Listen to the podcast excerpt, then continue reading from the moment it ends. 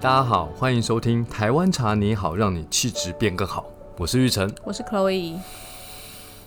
今天要来聊聊什么呢？你知道这最近半年全球发生了一个大事，俄乌战争，对，不知不觉已经打超过六个月了。这是我唯一知道的国际新闻。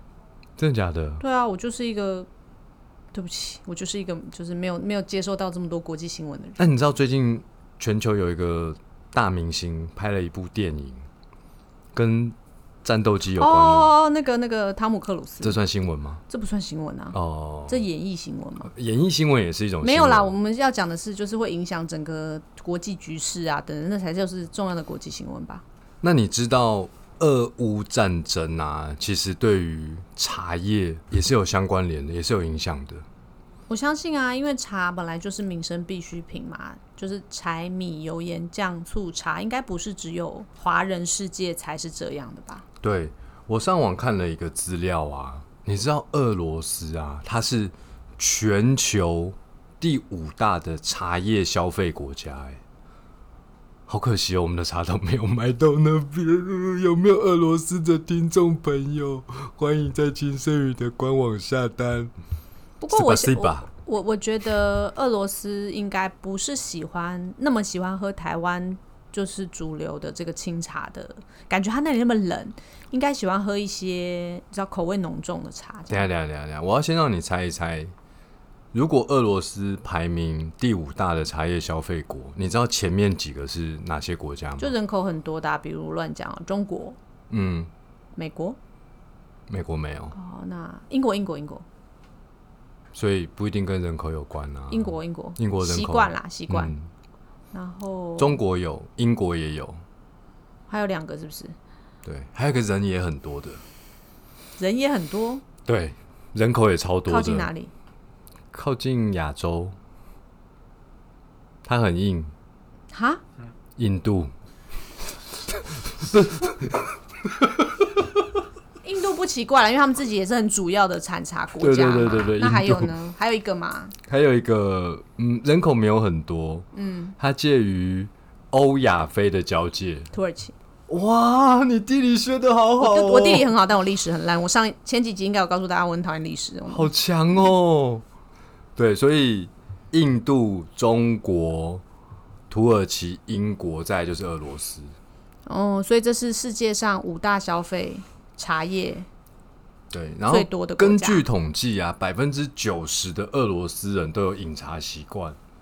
哎、我觉得这个比例会不会会不会比我们台湾人还高啊？不会吧？我台湾人应该是百分之百吧？你现在走出去外面问一下同事啊，就是就每个人都喝茶啊、有吗？看到你还敢说我不喝吗？不是啊，看到我当然是说他要喝，可是我说他如果离开，有啦他有平啦常有喝茶吗？哎，如果你进来金圣宇，基本上应该就是有喝茶习惯的啦。不过我觉得我们问一下我们剪辑的同事，你平常如果不是在金圣宇的办公室，他点头点如捣蒜，你有喝纯茶，你会对啊自己泡茶？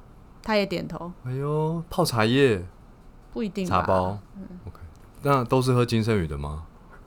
他摇头。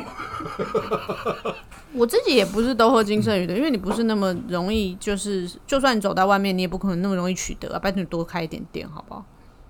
讲到开店，我们因为疫情收了好多好啦，没关系。不过我觉得的确就是饮茶的这个习惯，我觉得在你就讲台湾好了，我觉得应该超过九十的人都有喝茶习惯呢。不可能啦！怎么不可能？台湾婴儿就不止十趴不是了啊，你不能那样子比啊！如果你这样讲的话，那你问你俄罗斯婴儿有喝茶的习惯吗搞？不好所以那个有只是啊一个他比们例搞。不好在那个牛我奶跟你里面讲，你一加定点是没有茶学过统计，就是这种东西，他可能他讲的这个百分之九十的俄国人，他可能已经有先假设区间，比如说二十岁以上到几岁中间，百分之九十的俄国人都有饮茶的习惯。他不可能从零岁的婴儿到就是耆老都是啊，嗯，我们法律系是不需要学统计的。我懂啊，对对对，所以我们今天就先略过，反正就是有所以根据很统大的计比例呢， 俄罗斯人平均每天喝两杯的咖啡和三点五杯的茶，所以在俄罗斯茶的消费使用量是大于咖啡的。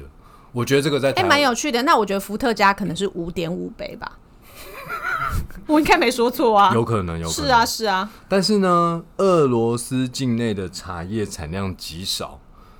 根据调查，俄罗斯生产的茶叶原料不到他们总需求的百分之一，所以意思就是它百分之九十九以上都是仰赖进口的，所以这就是后来我刚刚说为什么这个俄乌战争对于他们的茶叶的消费受很大的影响。哦我们可以拿刚刚前面那个五大茶国家、五大茶需求的国家来说好了，就是刚刚你说俄罗斯没有产茶，可以说产的茶非常的少，不足它的量嘛。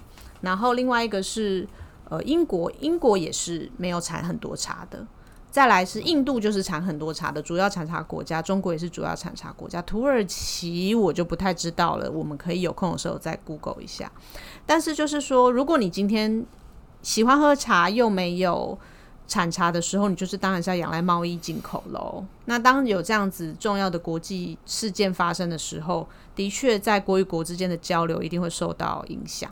你知道，在我们近代史上啊，其实也有一些重要的战争，它背后的因素，嗯，或者说有些导火线是跟茶叶有关。第一个是什么？你知道吗？鸦片战争。为什么会有鸦片战争呢？那个历史背景是不是英国人卖了很多鸦片给中国人？嗯，那你知道他为什么要卖鸦片给中国人吗？他想要他想要赚赚钱，钱对对对他想要对赚钱他想要赚钱。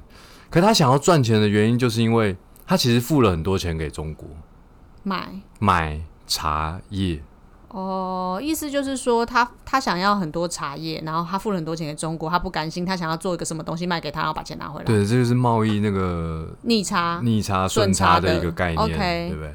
那你知道为什么他们突然间对于茶叶有这么大的需求吗？他们也不是突然间，就是那个时代就是很多需求。是不是当然，当然一定是那个时代。可是总有发生什么？哦，这个我知道，真的假的工业革命哎呦，我好棒哦！那再进一步讲，为什么工业革命之后，英国开始对于茶叶有这么大的需求？提神吧，嗯，因为工业太热化的关系，因为你一直重复做同样的泰勒化，就是你一直重复，在你在这个位置，你就一直把盖子放到那个壶里面，盖子放到壶里对面，对对就做同样的事情。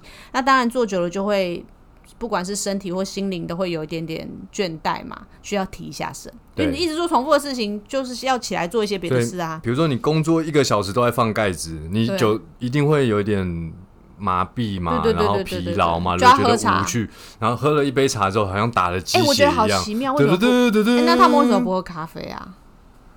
哎，这是一个我值得我去探讨的问题。不过他们是喝茶，没有他们是错喝茶对对对，以历史的记载，他们是喝茶所，以他们买了大量的茶叶。为了要给老工工人提神。对对对，当然最初最初也不是只是为了工人提神，就是说当这个茶的产品从早期呃两边中国跟英国有这个贸易往来的时候，对就有少量的输出，少量的输出之后。